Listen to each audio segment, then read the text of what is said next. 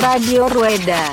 おビールをうんうわうわうわなななビールをねおおすごいおいおお Radio Rueda. おビールをいただきましたうんうわーってくるねガーンってくるねこれおビールをいただきましたうんうわーってくるねガーンってくるねこれはい IPA だねなんでそんな上から目線なの？おえらい上から来るんですななんでそんな上から目線なの？おえらい上から来るんですなちょっやめようやめようやめようやめんあのそういう場じゃないそうそうそうだよそうだよなんでサイクリングポッドキャストなんでねそうそうそうそうはいはいサイクリングポッドキャストなんでねそうそうそう Radio Rueda. サイクリングポッドキャストなんでねそうそうそう Radio Rueda. サイクリングポッドキャストなんでねそうそうそう Radio Rueda. Radio Rueda. Rueda. SD カードがない。あびっくりした。あありがとうございますはいやめてまあ iPhone でもいけるけど。いけますけどね。はい。というわけでえっとやってきましたけども。サイクルモード。いやいや2020ということで。もうねいいですね。須崎さんのね車があとねあそこねちょっとねはみ出してるんでそうですね。あカレンちゃんおはよファミファミジープフとかではい。というわけでねサイクルモード来てますけどはい。えー高田市何年ぶりですか？おこの45年ぶり？45年ぶり。松戸市はえー、なんだろうね幕張のシクロクロスが開催する前以来だからまた8年とかそのぐらいかな。そう俺もうだから基本サイクルモードっていうか幕張のそれこそね俺僕もシクロクロス毎年出てるんで、ん。あんまレース出てそこから行かないよね。ああなるほどね。うん。なんで俺も下手したらそんぐらいぶりそのぐらいということで、はい、ちなみに今回の、えーサイクルモード、えー期待することは松戸市え？期待すること。期待すること？おっと急に振られて。前だ台本もないけどなんだろう？期待すること、えー、新しい出会いとか？新しい。ふわっとふわっと。はい高梨、えー期待すること。はなんだろうね自分の再発見ですか はい自分探しの旅ということではいというわけでねまあちょっとね入り口のあの駐輪場でね、えー大渋滞に巻き込まれましたけどあれはちょっとねまあ後でね後でね、はい、振り返りということで、じゃあ早速ね、会場の方見ていきたいと思いますので、今日はこの3人でお届けしますんで、よろしくお願いします。お願いします、はいはい、ではですね、えっと、早速、アバブさんのブースやってきましたけど、えーオーナーの須崎さんです。おはようございます。おはようございます。今回の展示、なんかこう、推しのポイントとかありますか？うん、まあないつも通りな感じです。はいつも通りな感じはいはいはいいつも通りで伝わらないですね。はい。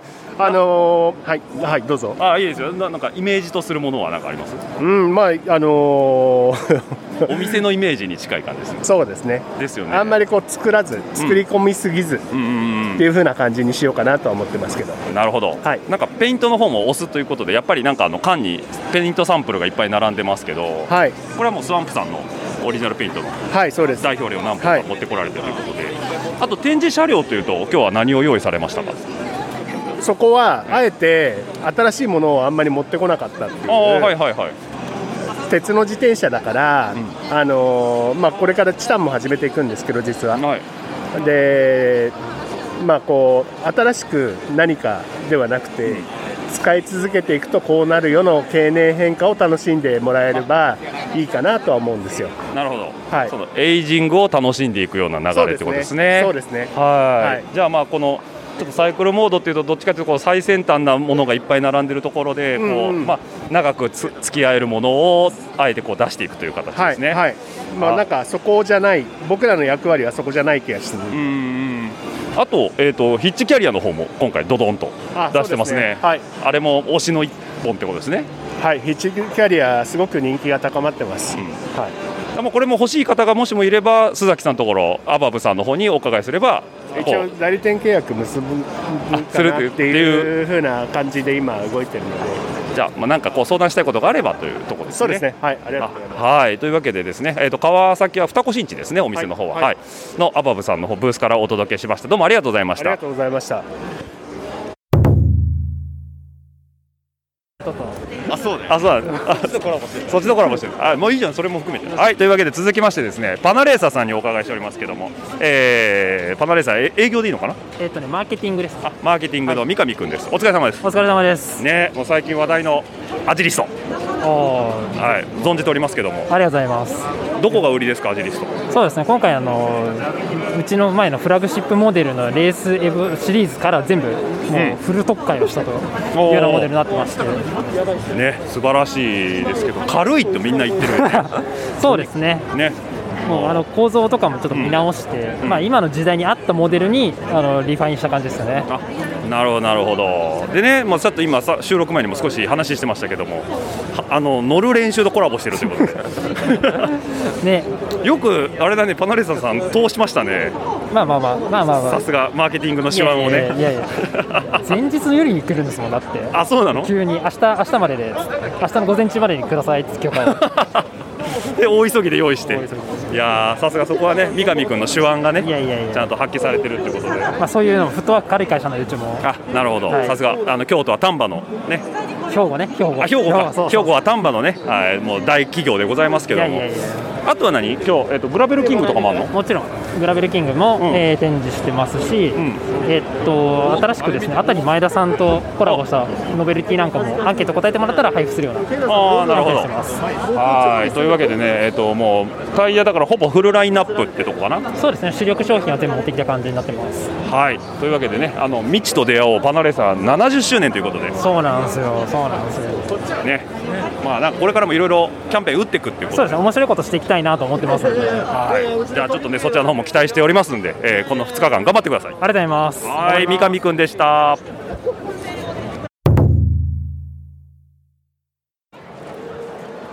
はい、では続きましてですね、えー、と僕も大変お世話になっております深谷さんのブース来ております。えー、とじゃあちょっと自己紹介いただいてもよろしいですか？えー株式会社深谷の牧と申します。いつもお世話になってます。はい、えー、ともう深谷で一番背の高い男、牧さんということでですね。はい、というわけで今回も、えー、と展示いっぱい出てますけども、えー、と何何の車両が今回は展示されてますか？そうですね。今回はえっ、とまあいつものねダボスの車体なんですけども、ちょっと実はあの用品寄りというか、はい。新しいトピックスがあって、うんうんあのまあ知ってる方は知ってると思うんですけど、セライタリアとちょっとコラボしたサドルがあついにはい、えーまあ実物がありますので、はい、ちょっと車両にもついてるんですけども、はい。ダボダボスとセライタリアはい、そうなのコラボということですね。はい。ちょっと特注品でなかなか珍しいヌバックサドル、ヌバックサドル。はい、あヌバックって素材ってことですか？そうです。ね、まあ、スウェードって言ってもらうと、えー、分かりやすいかなってはい感じですね、はいはいはいはい。なんでまあちょっと肌触りのいいそうですね。肝をしたサドルってことですね。あとはまあ。カラーリングのデザインとかも、うん。普通セライタリアさんってねシルバーか白のロゴなんですけど、はいはい。今回セライタリアでも初めてねうんゴールドのプリントをあ。ちょっとしてもらって高級感もあるので。あれ初なんですね。そうそうなんです。あはい。なるほどなるほど。じゃあもうこれはセライタリアさんとこうはいやり取りをした中で生まれたオリジナルプロダクションということで。はいなるほど。SLR っていうベあのモデルをベースにしてるんですけど、本来レース用のものなんですけど、うんそれを、まあ、エンデュランスの、まあ、ツーリングに向けてちょっとカスタマイズドした、ちょっと特殊なサドルになります、なるほど。はいじゃあこれはえっとまあちょっと気になった方はえっとそのうち深谷さんのホームページにも。そうですね出上がってきますしもうすでに掲載はしてますのであなるほどなるほど。実物がやっとねちょっとサイクルモード間に合ったので、ええじゃあ本邦、はいは初お披露目。そうですねもうそろそろあの店頭にも並ぶと思いますので。うんうんうん。いいですね。はいあとはプロトタイプで、はい。えー皆さんね多分結構キャンプとかね、やる方なら必ず持ってるジェットボイル。ジェットボイル。はい。はい、それをそのまま自転車につけれる ジェットボイルゲージっていうのを、はい。えー今回展示してますので。あれジェットボイルっていうのはもう、はい。おちょっと太いじゃないですか。はいはいはい。あれはもう規格のあるそうなんですよ。大きさなんですね。はい、それにぴったりに合わせた、うん。まあ、ある意味ボトルゲージみたいなものですね、はいはいはい。それを JB ゲージと呼んで、はい。えー今ダボスブランドで今回初お披露目あ。させました。っていうことですね。ははい。じゃあまあそういうキャンプのストレージ系のあの用品も充実してそうでするということで。ね。はい。あとなんか車両として見せ目玉ってありますか？そうですね。今回はあのギザロブランドの方で、まあ、落合さんにもね使ってもらってる、えーシクロクロス GX110、はい。えーこれに次ぐ次のプロダクションとして今実はエンデュランスロードのはい。GE110 っていうモデルおを。えー三船さんが目下テスト中です。あでその、はいはい。実際テストしてもらってる実際の車両を展示してます。あの実際にあえーとなんでブルベとかで使ってるそうですね。実践投入しているタイプのものを今、えー展示してますので、はいはいはい。まあ、ちょっとこれがね最後製品化になるかどうかはちょっとまだ、えーまだ確定はしてないんですけどもん。そういうちょっとプロトタイプ的なものを展示してますので、はいあの実際三船さんがねつけてる装備そのままですから、うんうんうん。まあ、もしよかったらそういうのを見てもらっても面白いかと思いますので。そういうことですね。はい。というわけで、まあ、魅力的な、えーとグッズと、えー車両の方あとは四つ葉サイクルさんとの、はい。えーコラボのえっとライドオアシスブランドですね。子供車なんかもありますので。はい。というわけでね、あの車両も充実している、えー深谷さんの方からお送りしました。どうも牧さんありがとうございました。はい。ありがとうございました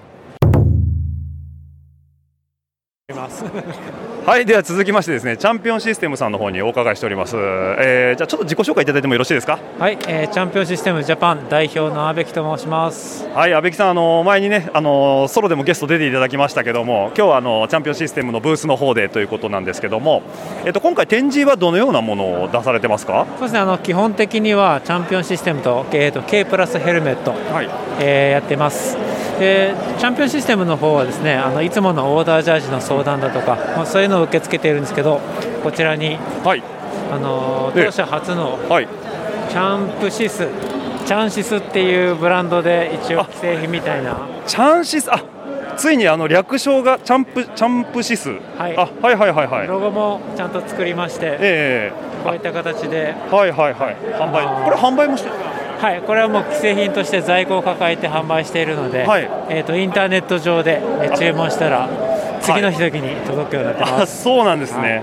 ちょっとウェブサイトも最近更新されたということでしたけども、そうですね、オンラインの方は、ショップの方は更新しました。そうですね。あとはまたへ K プラスの方もなんかすごいさっきから試着される方が多いですけども。そうなんですよ。まずあの新商品が2つあって、ええっ、とまあ大好評のノバと。えー、とレース系のアルファのはいちょうど合いの子みたいなのがメタっていうのが出まして、うんえー、とまだ、えー、と台北ショーでこの前先々週かな、はい。えー紹介されたばっかりなので商品が入ってくるのは5月ぐらいなんですけど本当にちょうどレーシーとはい。あれで、でさらにあのバイザーとかもついているので、まあ、今流行りのグラベルとか、オフロード系にもこうマッチしたようなデザインになってます、まあ、あと特徴は色ですね。ああ色ですね。ちょっとあのあまり見かけないパープルとか、い。えっとあとは、えっとあとか男の子大好きなあのグレーですね。ああのグレーですね。はい各自転車自動車メーカーが採用している、はいはい。あの色ですね。あの色ですね。はい。多分あのウェブサイトで見ていただくとわかるんですけど、あのグレーですね。あのグレーですね、はい。あれは多分人気出ると思いますよ、まあ、どこにでもマッチする今のトレンド色ですね、完全に。ねははい。まあ、そんなあの最新のトレンドを盛り込んだ、えーウェアアパレルブランドチャンピオンシステムさんということで、あどうですか？サングラスも出すんですよ K プラスがあ本当ですね、ごめんなさい、全然見えてなかったですけど、はいはいはい。あれあのクーアイウェア。KU って書いてククーーアイウェア。ウェア。はいうことで、えっと、これまだちょっとまだ8月ぐらいまで、今はまあプロトタイプで、はいはいはい。とりあえず展示したいから送ってくれって言って並べてるだけなので完成品ではないんですがうんうんうん。ほぼ形は決まりです。あなるほど、はい。あの表表面の,、あのフェイスとかちょっと変わりますけど、はい塗装とかフィニッシュが変わりますけど、それ以外はもうほとんどあの形なので。なるほど、これ、えっと今後チャン、えっとサイクルモードの後に見ようと思ったら、クロスコーヒーさんとかにもあるそうですね。夏ぐらいにはちゃんと販売できているように頑張って、はいや持ってきたいっていうところですね、はい。ちなみにやっぱりあのヘルメットにはすっと刺さるようになってるんですかあね。そうですね。刺さりはいいですしあの色もそうですね。合わせやすい、合わせやすいカラーリングを多数取り揃えてます。結構ビビットっていうよりは少し柔らかめのカラーチョイスが多いですね。はいはいはい。じゃあ K プラスさん今後もこうどんどん、えーその拡大していくというところで、はしたいところです。したいところですね。はい。ありがとうございました。は、はい。いではチャンピオンシステム阿部木さんでした。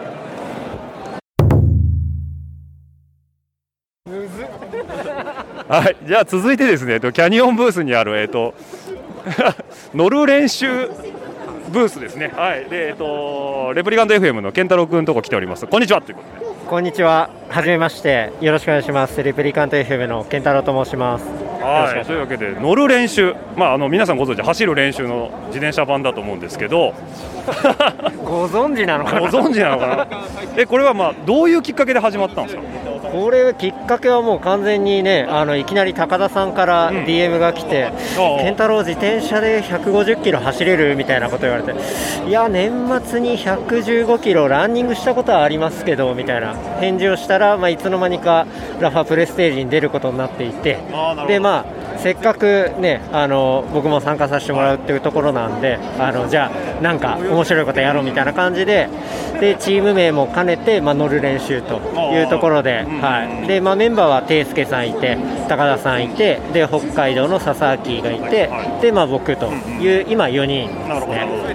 であの結構ジャージからビューショーツからバンダナから T シャツからキャップからもうフルラインナップであの用意してで今回サイクルモードでバンダナと T シャツがあの間に合ったんでまさかのこのキャニオンさんの中の一等地に、はい、構えさせてもらってっていうところですね。素晴らしいんですけど、じゃあこの辺のプロダクトも全部健太郎君のアイデアというかデザイン。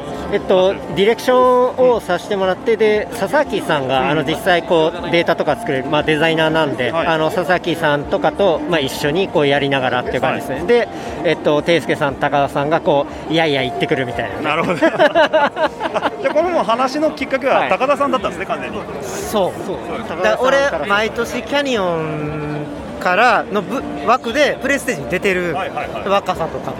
でメンバーとか集めさせてもらってでキャニオンのバイク貸し出してっていうのをずっとやっててで去年はねコロナで中止になってで去年集めてたメンバーがかけたので誰にしようかなと思っててあ健太郎おるわという感じで。そうじゃあもう高田さんがそこは最初のきっかけになってたっていうところなんですけど、はい。で、えっと、この後プロダクションとしてはジャージとビブ。そうですね。カーボビブ。ジャージとカーゴビブ、ショーツ、あとは、えー、サイクルキャップ。も出てきます、ね。なるほど、なるほど、はい。じゃあそれはウェブサイトでまた発売。そうですね。あの乗る練習のサポーターズショップみたいなのを立ち上げようと思っているので、まあ、そこであの販売できるかなと。でなるほどなるほど。あと、まあ、どうしても、ね、イベントに来れない方とかもいるんで、あのそういう方向けに、まあ、T シャツとかバンダナも、まあ、そこに出していこうかなとは思っていますね。はい。ということで、まあ、じゃあとりあえずは、えっと、これを着て、えっと、三条を走ると。そうですね、まあ、実際着るのは上下あのジャージで、はい、着ていきますけど、はいはいはい。うん。そう三条走りますね。ってことですね、はい。はい、ちょっとね、僕もね、三条走りますんで、あよろしくお願いします。はよろしくお願いします。お願いします。あの、はい。コース上でお会いできればとうん思いますんで。あとね、はい。ぜひ見てもらいたいのは NB 君がね昨日撮ってくれた写真がマジで素晴らしいので、あの僕らにもったいないぐらいの クオリティで。あ、じゃあライドしながら NB さんがカメラ持って。そう昨日あのお台場をちょっと走りながら撮ってくれたりしたんで、まあ、それもねあの出していこうと思うんで、うん。まあ、ビジュアル的にかなりインパクトがあって、カルト感があるものになってるんで見ていただきたい確かね、世界戦を取ってきてる人ですからね。そうです。なんで俺らみたいな野良のチーム取ってんねんっていう。マリマリオからマジもったいない使い方がみたいな。いやいや言われましたよ。一番いい使い方だと僕は思いますけどね。はい、じゃあ、まあ、あの、実際に走る姿もみんなの前で見れることもあるかと思いますんで、はい、あまた期待しておりますんで。はい、じゃあ、僕もこの後、ちょっとシャツ買っていこうと思います。あありがとうございます、はい、じゃあ、今後ともよろしくお願いします。よろしくお願いします。練習します。はい。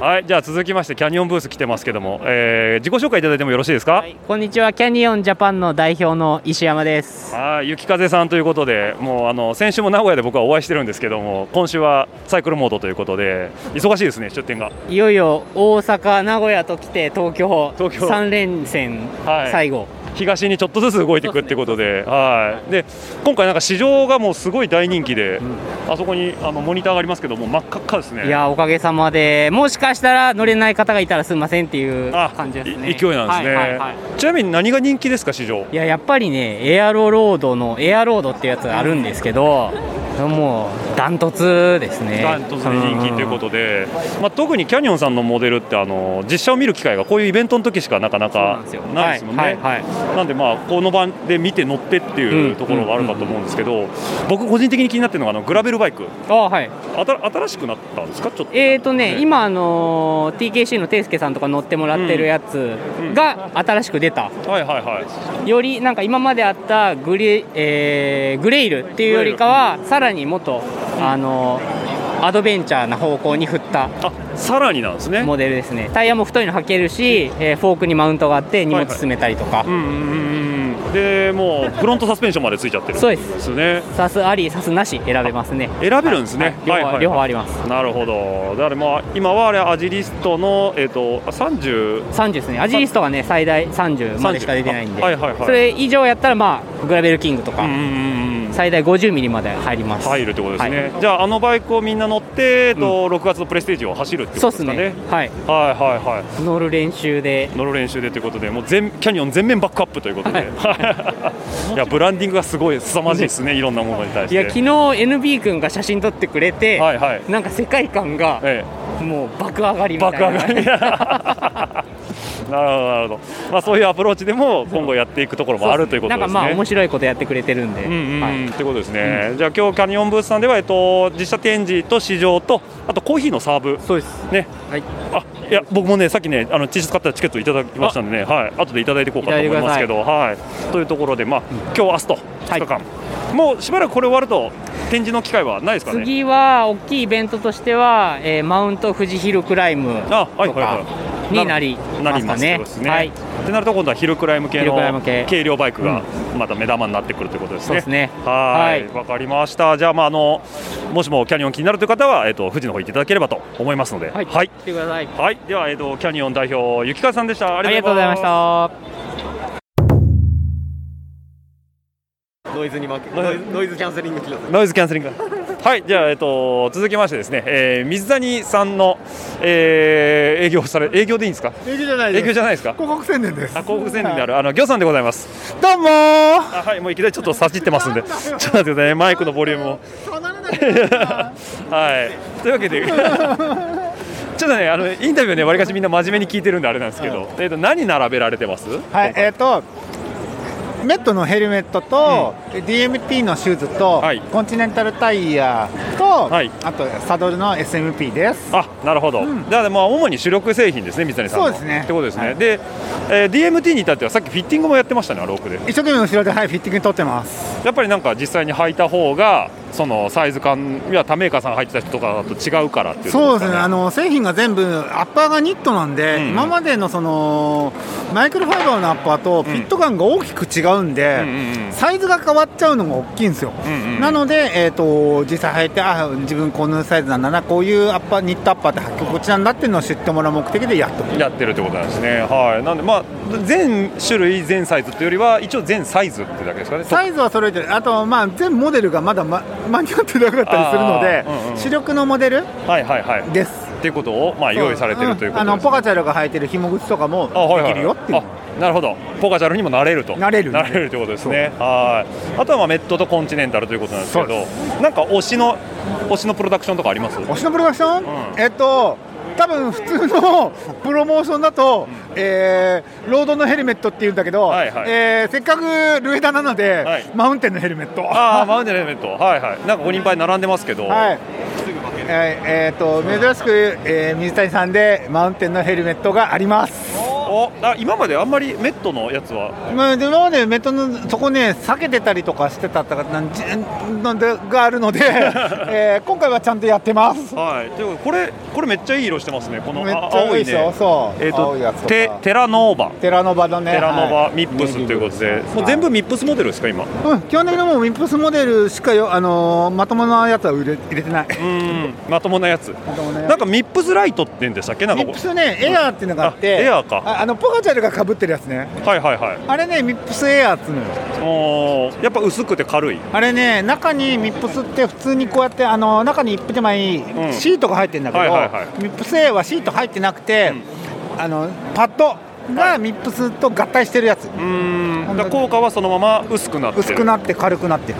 なんかミップスついてくると膨体が少しずつ大きくなってきてるっていうイメージがあったんですけどそんなにじゃあ影響はないんですね？はあじゃあシュッとしてると。ってことですね。はい。もう全モデルミップス搭載マウンテンバイクはっていうことですね、今松尾さんと話してたけど、安いっすよね。そう、意外とね、安いんですえいくら？あ1万これのね、今、そのいい色ってたらテラノバ1万7000円だし、安いね。安いね。うん。俺がイメージしてたよりも6000円ぐらい安い。なんですよ。なるほどちなみにフルフェイスはないんですか？そうフルフェイスだけごめん初年度はえちょっとフルフェイス大変なのよいろいろと。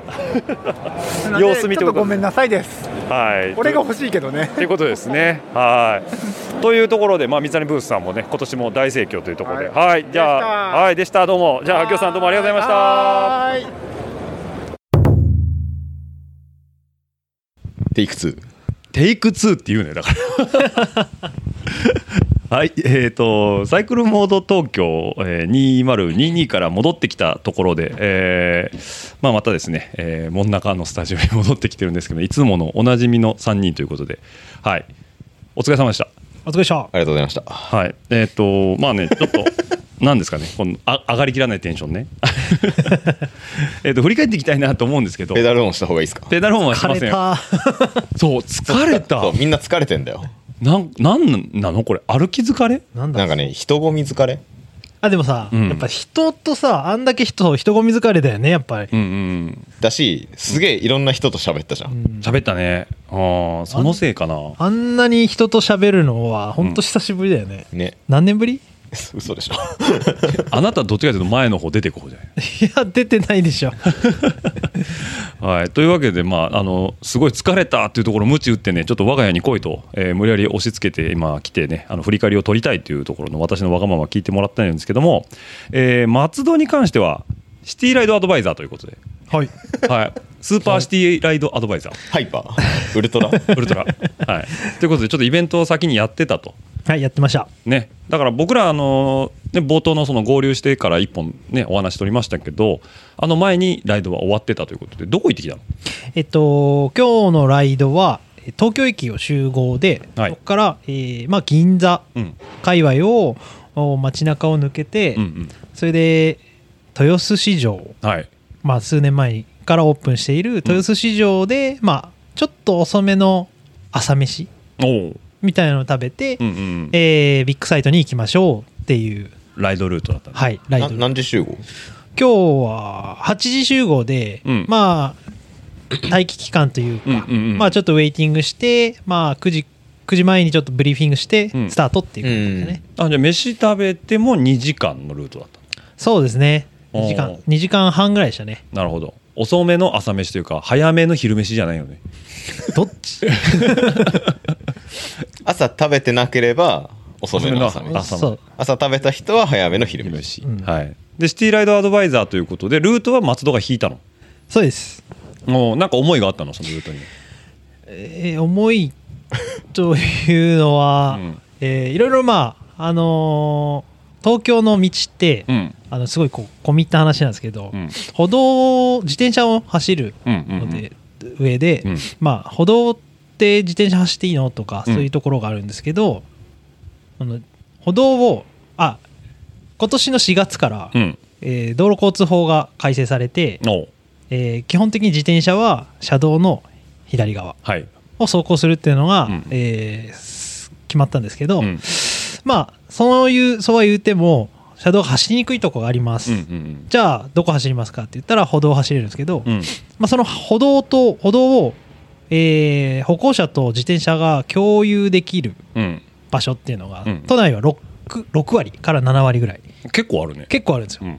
なんで歩道専用っていうところはあまりないんですけど、うん。っていうところそういう場所っていうのをちょいちょい紹介しながら行った感じですね。あなるほど。それでまあ、おえー、と豊洲経由のあ、まあ、銀座豊洲経由の、えーなんだあそこはビッグサイトか。ゴールということで。でなんかね着くやいなやお昼これがめちゃうまかったっていうのが？えっと、豊洲市場にある鳥富士っていう、まあその生鮮魚っていうんですかね。あそこなん、水産卸の方の棟うん。があるんですけども、そこで、えーお食事処っていうのが何店舗？10 20 20ないぐらい店舗がこうひしめき合っているところがあって、うんうんみんな大体海鮮行くとは思うんですがそうだよね。そうそうそう。そこで働いている、まあ、友人がい,、いるんですけどその人にこう聞いたら「うん。えーやっぱ鳥富士だよ」って。えー、その人が魚食べ飽きただけじゃなくて、そうだと思うけど。まあでも美味しかったんだよね。美味しかった。なんか親子丼の塩味っていうのがあって、うんうんうん。それを見た途端にもうそれしかないなと思って。あー。非常に美味しそれは親子丼っていわゆるその醤油ベースで煮込んでるけどそうじゃないってこと？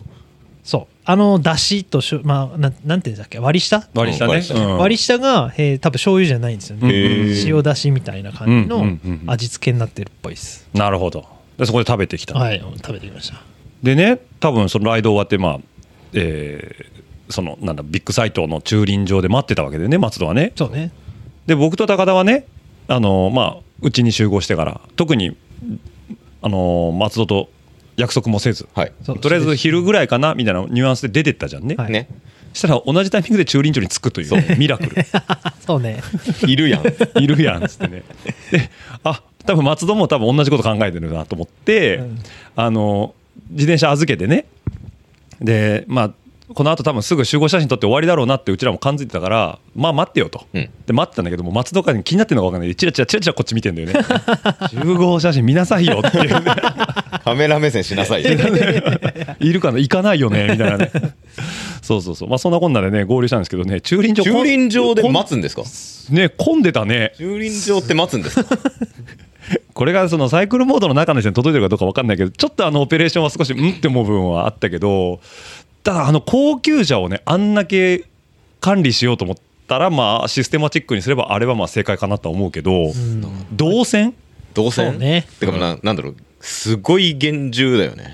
ねすごかった、あれ厳重。あれ多分幕張メッセでやっていた時と変わらなかった、あそっか。の僕システム？そもそもね、うん。自転車でサイクルモードに行くっていう経験がないんで、ああなるほど、うん。俺も初めてびっくりした。ああいう感じなんだ多分こうまあ最後の方っていうかなんていうんだろうね、まあ幕張メッセでやる最後の方はああいうふうに ID みたいな感じでね。使え、何回身分証明書見せんだみたいになりましたねそうそうそうそう。で大変ですねって警備員の人に言ったら「いや僕もみんなの個人情報見まくりなんですよ」とか。言って言ってた言ってたねだから 紙に結局 A4 の紙上下で同じ文言が書いてあってでそこにユニーク番号が振られてんだよね。でそれの番号と同じリストバンドみたいなやつを自転車につけてくださいっつってね。でそれで要はこその 自分のこ名前書いた個人情報の番号と、まあ、自転車のそのリストバンドと紐付けして。そうそうそうそう。で A4 の上半分を、えー、と向こうがこうが管理で持ってて。で下半分を引き換え券で僕らが持ってて、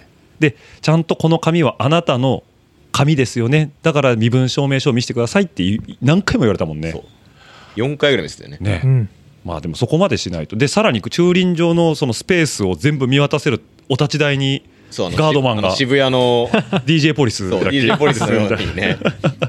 すごいよね。あれは盗めないね。あれは盗めないね。あーまあむず盗めないのもそうだけどあの盗むつもりがなくても取り間違いも起きないよねあれ。そうだね。うん。なんか同じ仕様まあ感謝とかだと同じ仕様があるかもしれないからね、うん。だから取り間違いも起きないからまあいいシステムなのかなと思う反面動線。動線もうちょっと。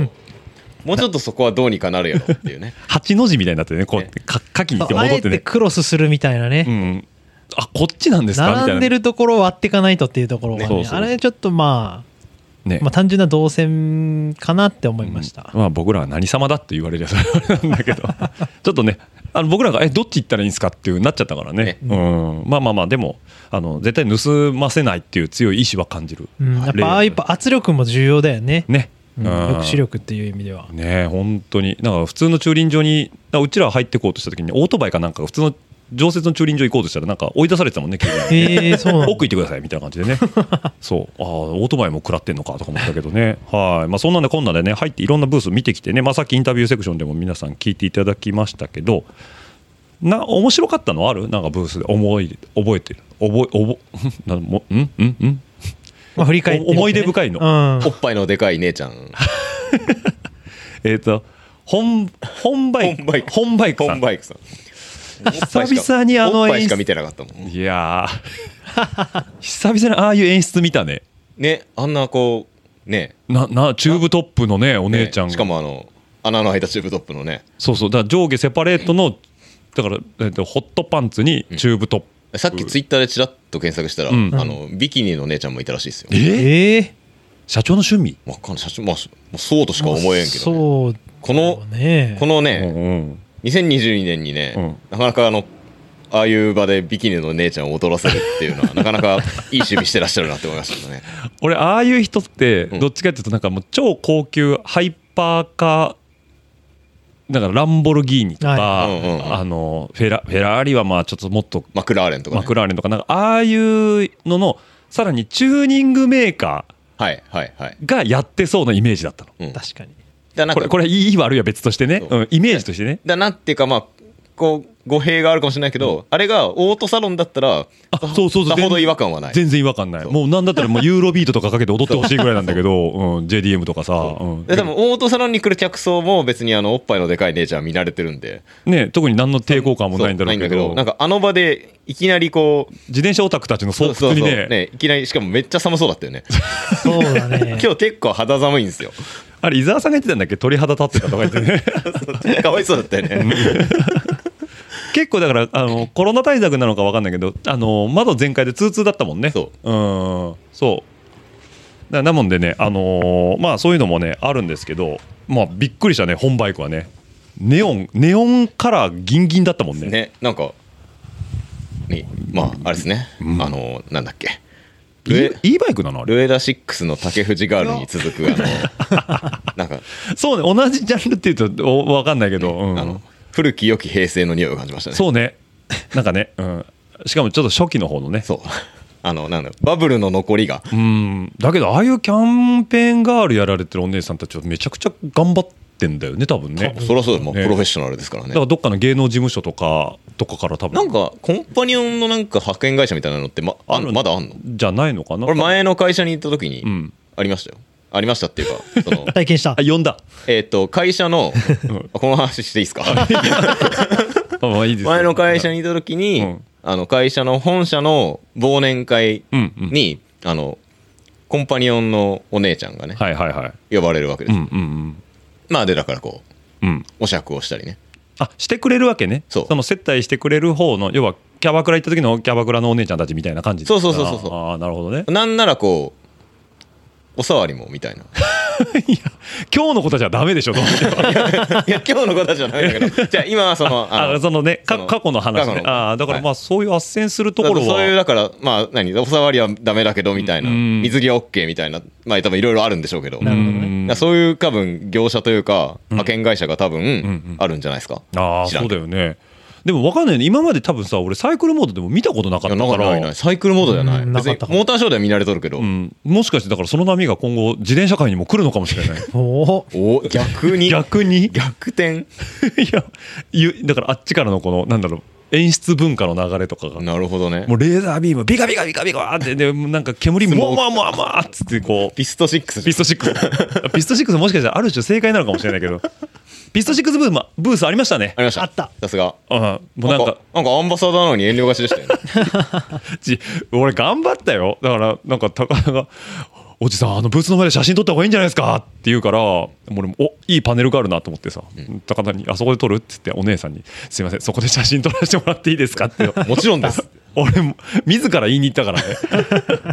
別にそん許可取らんでもいいでしょいやなんとなく入っちゃダメなゾーンだったら嫌だなと思ってさ。ああなるほどね、うん、だピスト6が何をあそこで宣伝したのかちょっとねあの肝心な部分を見忘れてるっていうそうね。我々はもう知りすぎてるからピスト6についてね、うん。だ多分だからこういう競技やってますよっていうまあ敬語ですよね。そう啓蒙だと思うんだけどね。あまあまあいいと思うよね。あえてねちゃんとって見に行く。いう観点で言うと JCL はもっと頑張ってほしかったですね。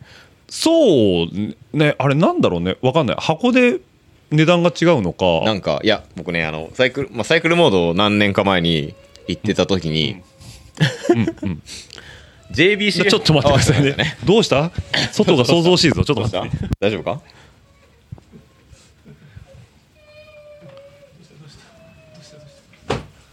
落ちたか。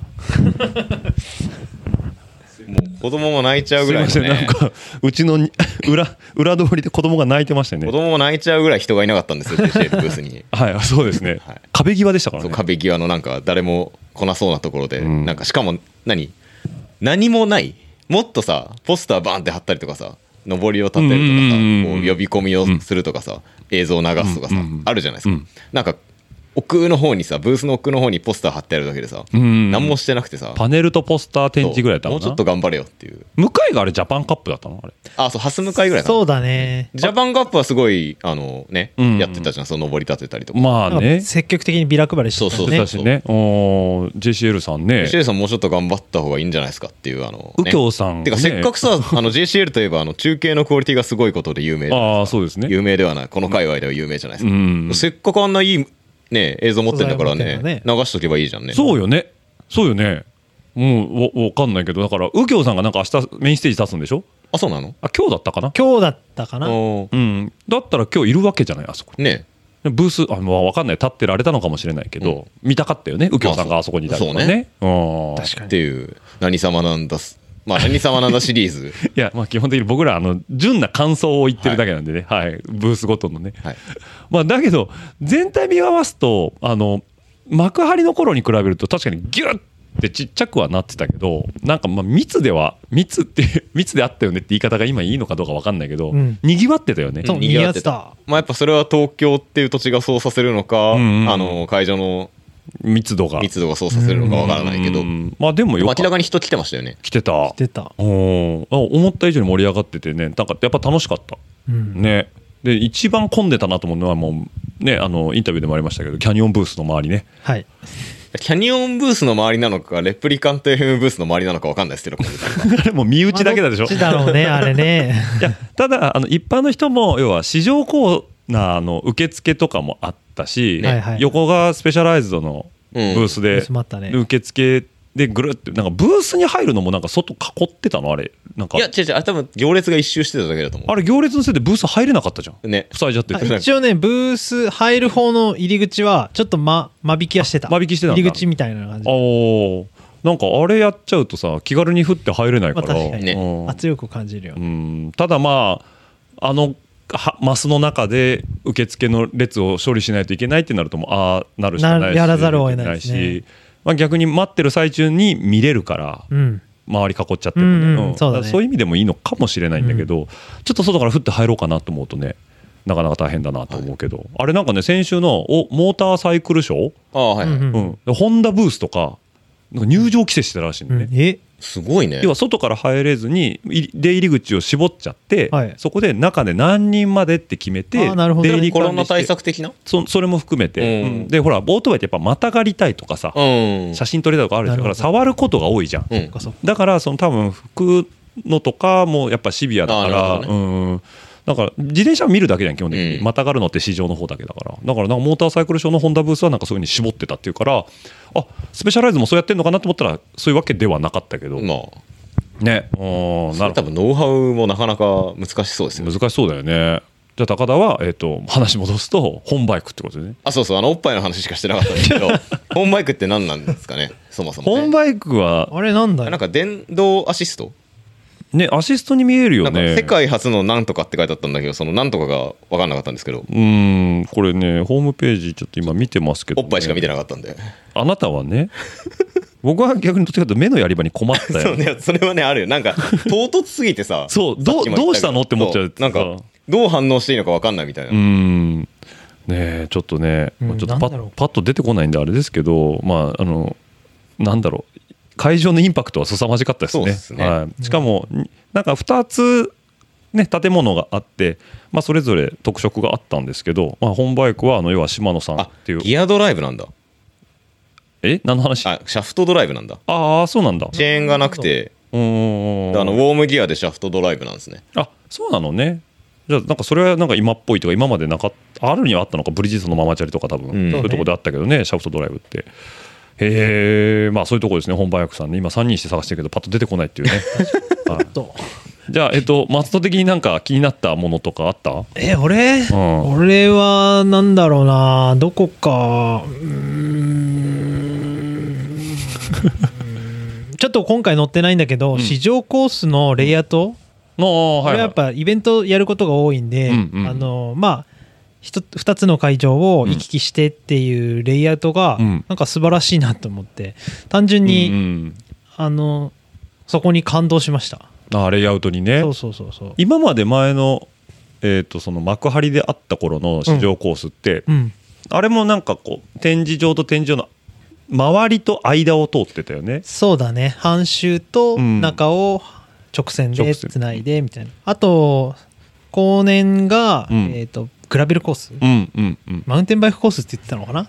の市場コースがあった。それ、えーあの仮設で。シクロクロスの会場ではなく？なく。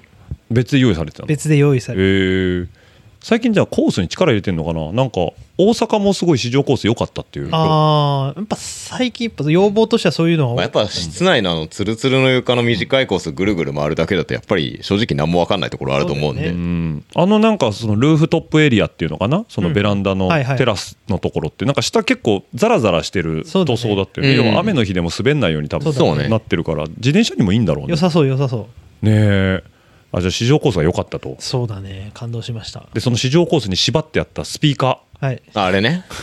それにその感動した。話する。その話。そうなんか急に急にオッチがスピーカーに歩いてて うん？みたいな顔して俺じゃねえよ。歩いてたら松だよ俺俺。なんかうん？みたいな顔してスピーカー見てるから誰が喋ってんだこのスピーカーみたいな そうねそうそう。あれね要はどこにも繋がってないのに声が流れてる。そう。だからなんか飛ばアンテナでなんか飛ばしてんのかなと思って、で飛ばしてる割にはなんかど近くに何もないなと思って、うん。アンテナもないしね。そう、うん。よーく見たらうんなんだっけ？USB USB ポートがね。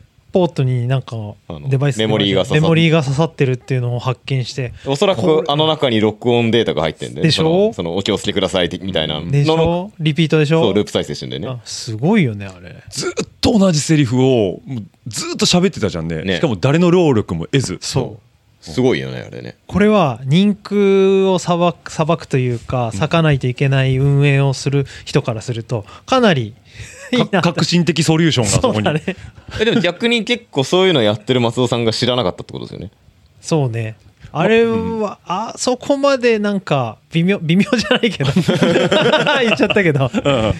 なんかなんだた本当にわ分からなかったあれはまあでも自然だってどっからまず聞こえてんだろうと思ったし。でただやり言ってたのはなんか市場コースやスピード出しすぎ注意してくださいみたいみたいな話をしてたんですそうだね。うん、だからあれって今まで人を一人立てて、うん。ちゃんと雇ってマイクでそうそうそうあのハンドマイクで喋らせてたとかそういうことだよね。ハンドスピーカーか,、うん。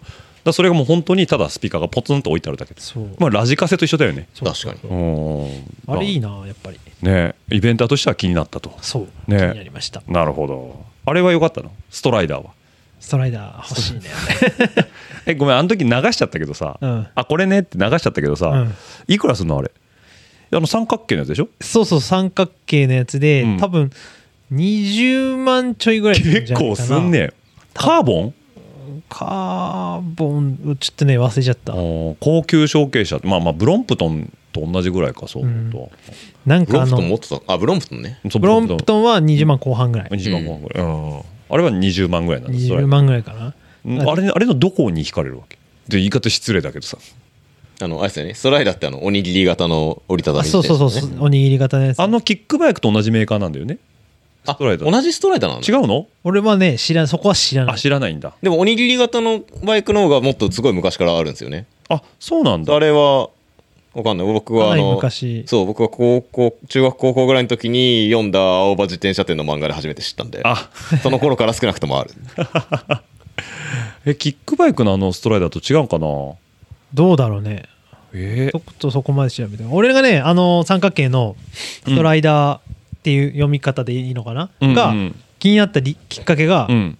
すっごいあの10年ぐらい遡るんですけど、うん。うん12年か。うんうん昔の代々木公園、うん。代々木じゃあ国立競技場。はいはい。あそこの2階にあるうん。外周コースっていうランニングコースがあったんですけどそこで昔ミニラブっていううん。まあ秋坊富士お。富士バイクですね、うん。えーが、えー主催するミニベロのイベントやったんですよ。試乗会と。はいはい。ちっちゃいプチレースみたいな、うん。その時になんか面白コンテストみたいな感じで、じうん。なんか自慢の愛車コンテストかうん。っていうのがあってそこでこのストライダーを、うん。なんだすごくカスタムした人たちが10人ぐらい集まったの。へこれそこで、えーとまあ、その時当時、えー富士のモデモデルというかライダーをやってたんで、うん。いろいろ紹介をされ、うんうん。あのアテンドしてたんですよ。うんうん。その時にそのストライダーに出会いましてもなるほど。のすごい軽くてカスタムしてるやつが。あそうなんだ。めっちゃ欲しいと思って。でも俺あれ実は乗ったことあるんだけどおめちゃくちゃ乗りづらいよ。なんか知ってる。何ロデオみたいなやつだね昔。なんかあったじゃん。乗りにくい。あれじゃんフォーク逆向いてるやつそうそうそうそうああそんな乗りにくいんだこれ。そう。めちゃめちゃ乗りづらかった。これ立ちこぎ基本なしみたいな感じでしそうょああなるほど。だって立ちこぎするとだってトップチューブに股間多分そうそうそうそう。ぶつけるね。まあ、どれがトップチューブなんだって話だけど。うん。これねちょっと今調べたんですけどこれ多分ストライダーっていう読み方が合ってるのか分かんない。STRIDA ストライダーでいいのか。は、えー1987年イギリスのマーク・サンダースによって考案された自転車です。その独創的なトライアングルフレームと簡単に折りたためる機能性、耐久性デザイン性は世界に高い評価を受けています。ということでね、えー。あキックバイクとの関連性は分からないいやこのサイトに行くとキックバイクは一切載ってなくて。あじゃあ関係ないんだ。うん、キックバイクのサイト行ったらこの自転車は全く載ってないから。それか商標的に大丈夫なの？だいなんて別に大丈夫なんだろうけど。撮ってないのかもしれないね、おうん。ちょっとね紛らわしいですけどね。うん、まあそのさ米津さんそあれ結構ねじゃあいろんなブース出してんのかね？イベントでね。いやでもあれのブースみ出すこと自体久しぶりに見たから。俺サイクルモード以外で見たことない。ああなるほどあれサイクルモード自体って去年あったんだっけ？中止です。去年はどっちどっち？東京？東京。は中止だったのかな。あだから1年間空いてんだよね。いや下手したら2年ぐらい空いてんじゃない？二年あそんなに空いてたっけ2019年が、うん。えっ、と3月の後半を予定してて、えーその頃11月開催じゃないの？うん。あもうずれてたっけ？ああれだって19はさマカリクロスと一緒にやってなかった？うんマカーリクロスと閉鎖だってイメージがあるんだけどどうだったかな？マクハリクロあスの。ごめん嘘。ちょちょちょちょちょ。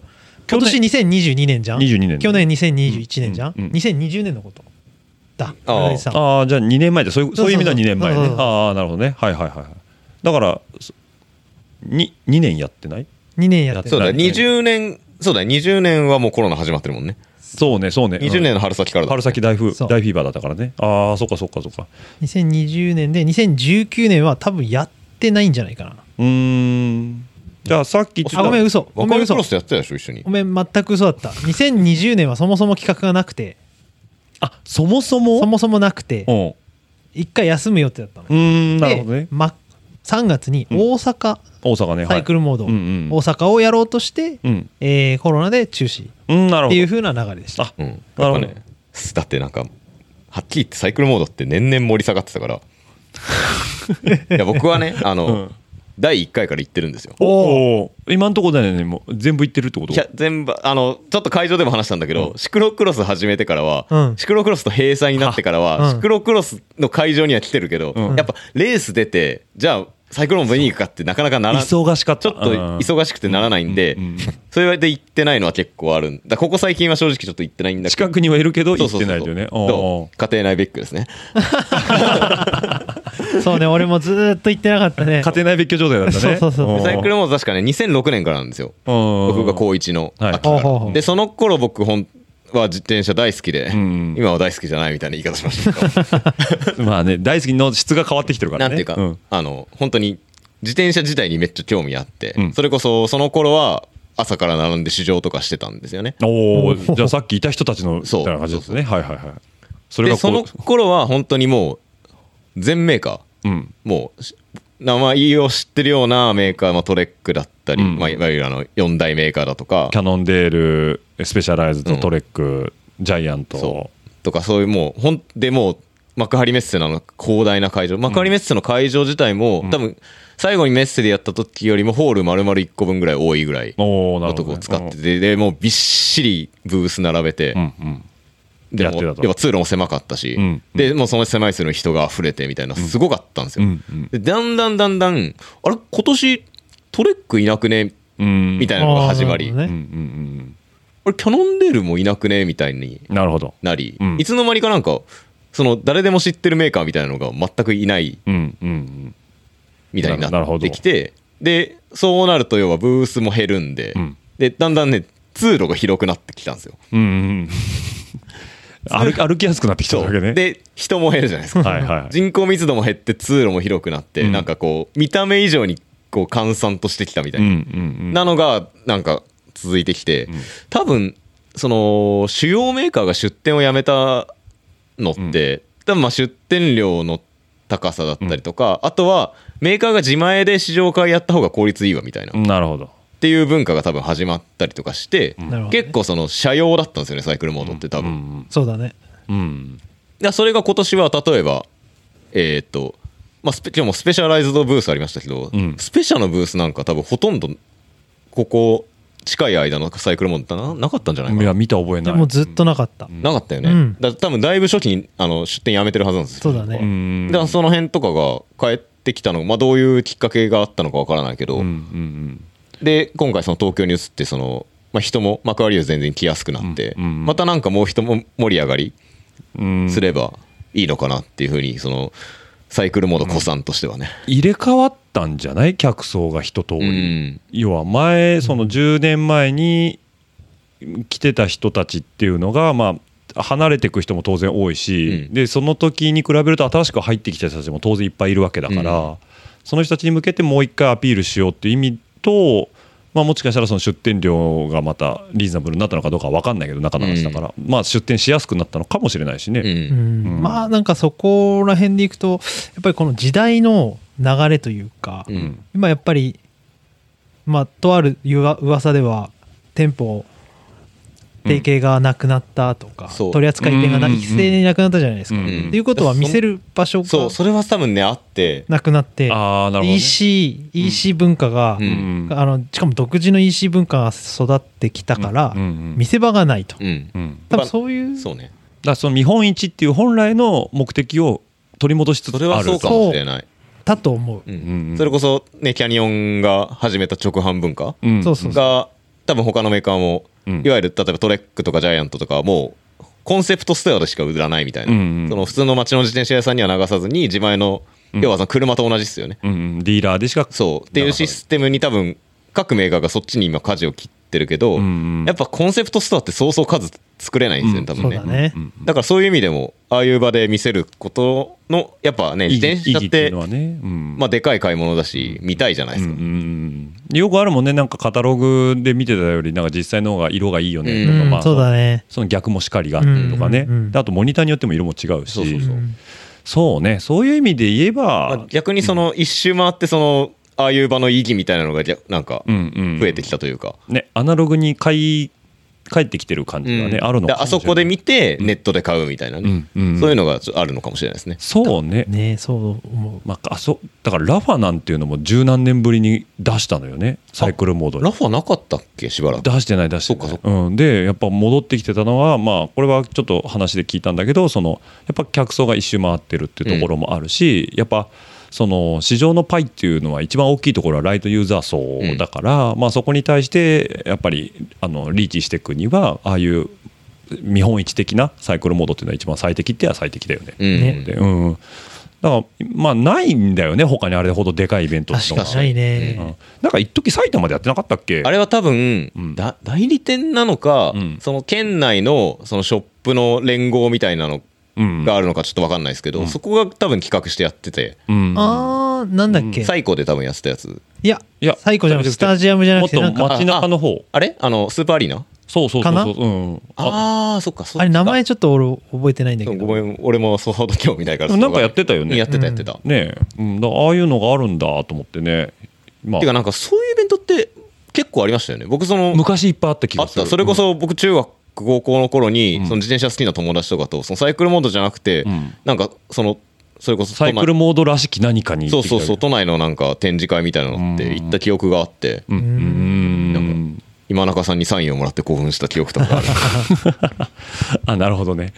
えーまあそういうねいろんなあの見本市の意味も戻ってきたかなというところもありますけどまあなんか盛り上がっててよかったね。楽しかったねいや久々にね。はいすいません真面目な話して。ね。いやおっぱいの印象を書き消そうと必死で真面目な話をしたんですけど。真面目なチャンネルなんでね、はい。まあそうね。あのいろんな人と会えたっていうのもあるし大集合感はあったんでね。そうですねん。だからそういう意味では非常に良かったかなと思ってて、まあ、僕は先週名古屋のね、あのーサイクルスポーツデイズっていうあれはサイスポさんが主催だったのかな。あそれもあなんだろう。ああいう感じ。ああいう要は試乗会じゃないですけど、展示会みたいな感じ。だ市場もやってたよ、うん。うん。でもっと規模がキュッてしてたけど、うん、でも全然あの同じような熱量はあったから、まあいいのかななんていうふうにも思うんでね。またこれからああいう波が増えてくると僕らとしては面白いかな、まあそうですね、ね。だからなんか島のバイカーズとかとくっつけちゃえばいいのにね,、ああ、ね。そうね。うん、ねレース横でやってて横で見本市もやっててっていうね、まあ、一カスタマーが適当なこと言ってますけどね、はい。うん。まあだから島の鈴鹿ってそうじゃん。そうだね。あの内側のあの駐車場でみんないろんなもん出してたりとかするからさ、うん。なんかああいうのもあってもいいのかなと思うけど、まあ、あんま今そうじゃないの？いやバイカーズはあんなことなかったような気がするけど、まあ、あんま競技競技してもしょうがないのかもしれないけどね、うん。だからまあ非常に面白かったなというところとまあビッグサイトは非常に行きやすいというね。まあそう、ね。ここからはね。ここからね、まあ、な普通に公共交通機関で行こうと思うとゆりかもめあれ？なんだっけ？ゆりかもめ臨海線。臨海線？臨海線ゆりかもめのビッグサイト駅は本当に目の前だけど臨海線青臨海線の国際展示場駅はちょっと歩くそうだよね。ちょっと北側か。そう。そうそう。北南ね。あ南？あ北側。ごめん北側だね。まあ歩くったってもう500メーターまあまあそうですよね。おー。ねだからね非常にいいところでしたということで。はい。そんな感じかな？うん。はい。はい。はい。あのはい。はい。突然締めに締めに入ろうとしてる。えっとなんか2人から告知ある？告知？なんかあったっけ？あのこれちゃんと今週あ次の金曜日に出すんであの今言ってもらってもあの前みたいにあのイベントやりますって言ってイベント終わった後に配信とかはないんで大丈夫です。シティライドアドバイザー活動はないですか？スーパーエキプメントアドバイザー活動もないんですか？あるかな。じゃああれにしましょうよ。何？あの多分そのうち新しいカッティーズ T シャツ。ああそうだカッティーズプロダクションが出ますよということ今でねいいの思いついたんでね。いいのねいいよいいよねこのね3人いや俺以外の2人がね思いつきでねもうなんか適当に返事してね 5秒ぐらいで決まっちゃったよ。あれよかったよね。あれよかったよね。あれよかった。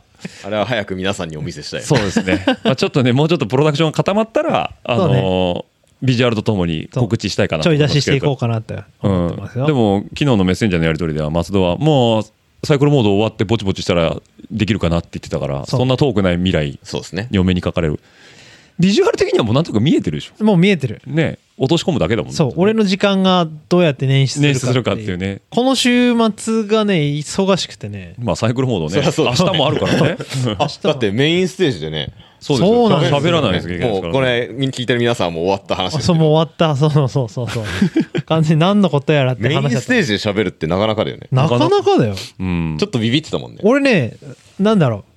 言うてね、うん。ステージはないと思ってたの多分バックパネルっていうそのいわソフマップみたいなやつでしょ。あそうそうそう最初要はそのメインサイクルモードのメインステージじゃなくていわゆるメーカーブースのトークショー的な感じみたいな感じで、うんえーやってますみたいな感じで今台本が今上がっまだ上がってきてないんですけど、うん明日明日なのに。にまだ上がってきてないんですけど。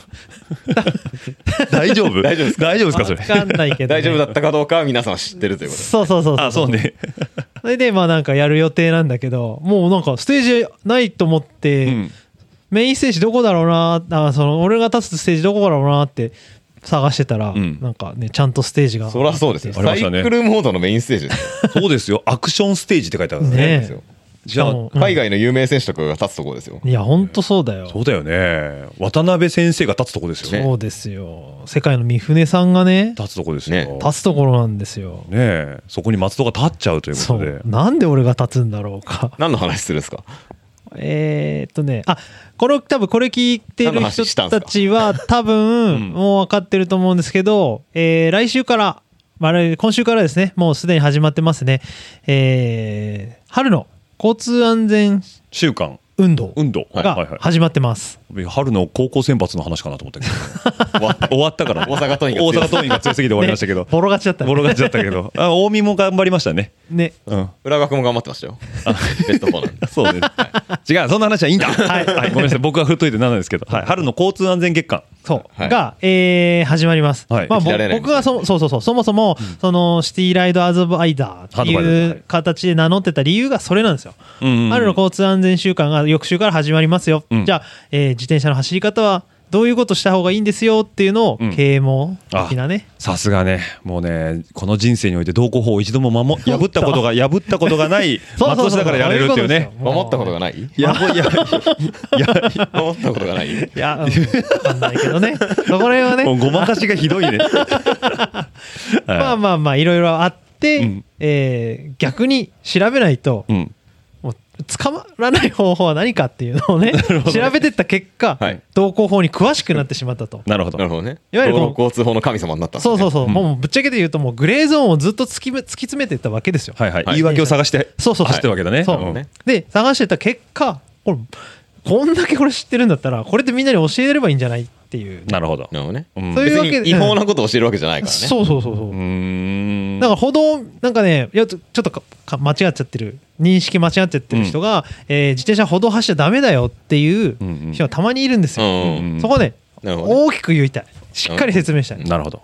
人がいなければ歩行者がいなければ走っていいんです。ねしあの要はあるよね。あの歩車分離じゃないけどあの標識があるもんね。そうそうそうそう。自転車と歩行者のそうそう書いてる標識のところはいいんだよみたいそう全然いいんだよ。ちょっとは車道側走れば、えー徐行すれば全然問題な、いんだよ。でもあくまで歩道なので歩行者優先で走ってくださいねみたいなそういう話よね。そういうことです。うん。でまああとはそれの逆で、あの銀座の1丁目とか8丁目とかっていう中央通りっていうところの歩道は逆に自転車走っちゃダメなんですよ、なるほどおお歩行者がいい完全歩道完全歩行者しか走歩っちゃダメっていう。それはもうだからあんなとこハイソな人しか歩かないからそうそうそうもう。だからもう買い物を来てくれた神様みたいな人しかいないわけでしょ銀座の歩道なんちゅうの。そうね。そんなとこにさもう汚らわしい乗り物自転車がバーッとかってきたらさそれはもうダメだってことになってるんだよね知らんけど。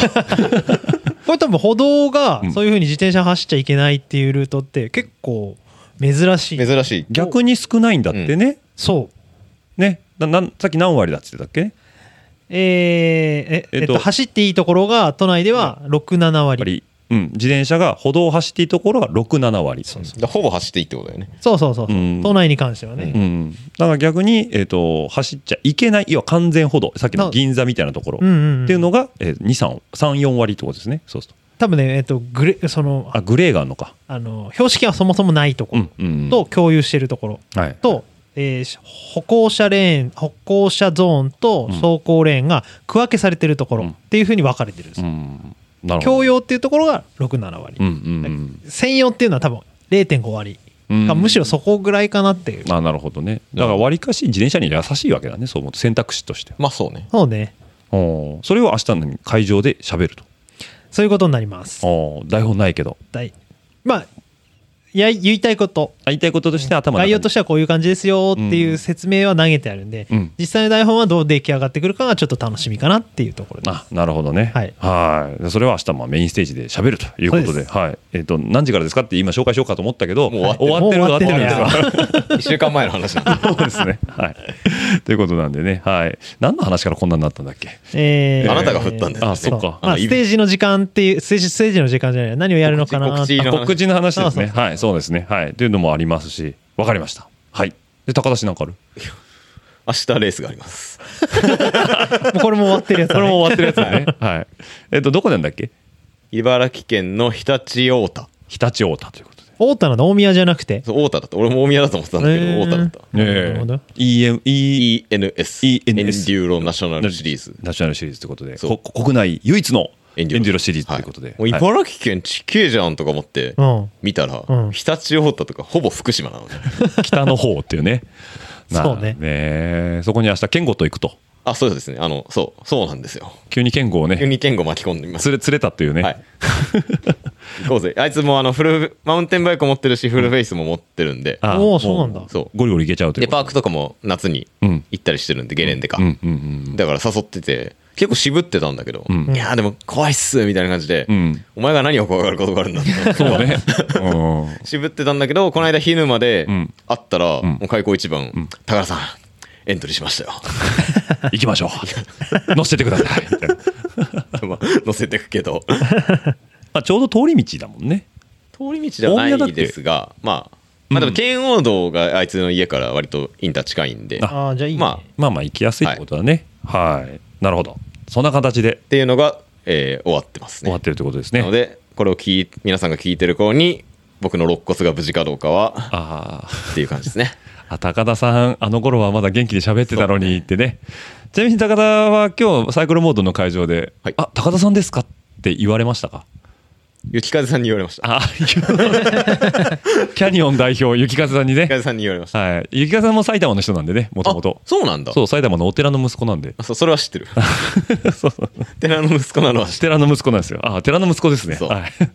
そう。雪風さんもねあのあそうだね。言って言われてたね。そう。あ俺もね今日あのラジオルエダで聞いてますって言っていただいた方いらっしゃって。お。おお。もうステッカー渡しましたよちゃんと。すごい。なあーすいませんいつもあんなんでっつってもうすぐステッカー出してす。ごいじゃん。もうこびてこびてね、はい。あすいませんもうこれこれ聞いてくださいっつって。